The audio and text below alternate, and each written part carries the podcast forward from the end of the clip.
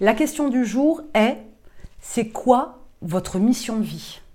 Alors vous avez sûrement entendu cette question, ou vous avez peut-être vu des vidéos ou lu des articles sur des gens qui avaient trouvé leur voie.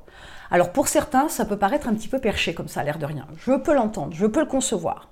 Sauf que l'idée, c'est de trouver une activité qui vous parle, qui vous touche, qui fait bouger quelque chose en vous de tellement fort, de tellement important que ça vous donne l'élan et la motivation pour faire quelque chose, pour construire quelque chose.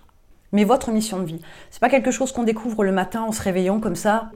Il faut aussi effectuer un travail sur vous, savoir ce que vous voulez, ce que vous ne voulez pas, ce que vous savez faire ou pas, ce vers quoi vous voulez tendre, quelles sont les choses qui vous font de l'effet, quelles sont les choses que vous faites de manière spontanée et qui vous apportent du plaisir, du bonheur, du bien-être, etc. Mais ça peut être n'importe quoi.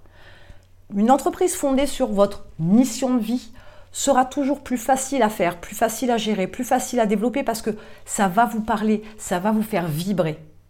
Mais votre mission de vie, si vous ne l'avez pas trouvée, il faut la chercher. Alors je parle de mission de vie, euh, on pourrait parler aussi d'ikigai pour avoir une méthode qui vous permette de trouver cela. Ça ne se trouve pas aussi facilement que ça. Mais si vous l'avez trouvé, profitez de cette occasion-là d'avoir justement identifié cette mission pour créer votre entreprise. Mais posez-vous quand même des questions sur ce vers quoi vous voulez tendre.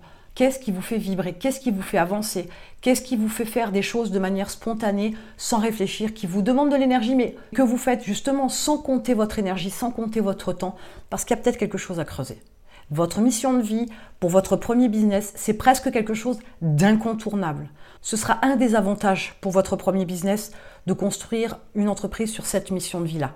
Ça va vous permettre de sécuriser, de faire quelque chose qui vous plaît avec plus de motivation. Par la suite, vous pourrez monter des entreprises plus lucratives ou vous positionner dans des domaines qui sont extrêmement rentables, avec des risques peut-être. Mais au départ, prenez quelque chose qui concerne votre mission de vie, ce sera beaucoup plus simple. Mais il vous faut la chercher.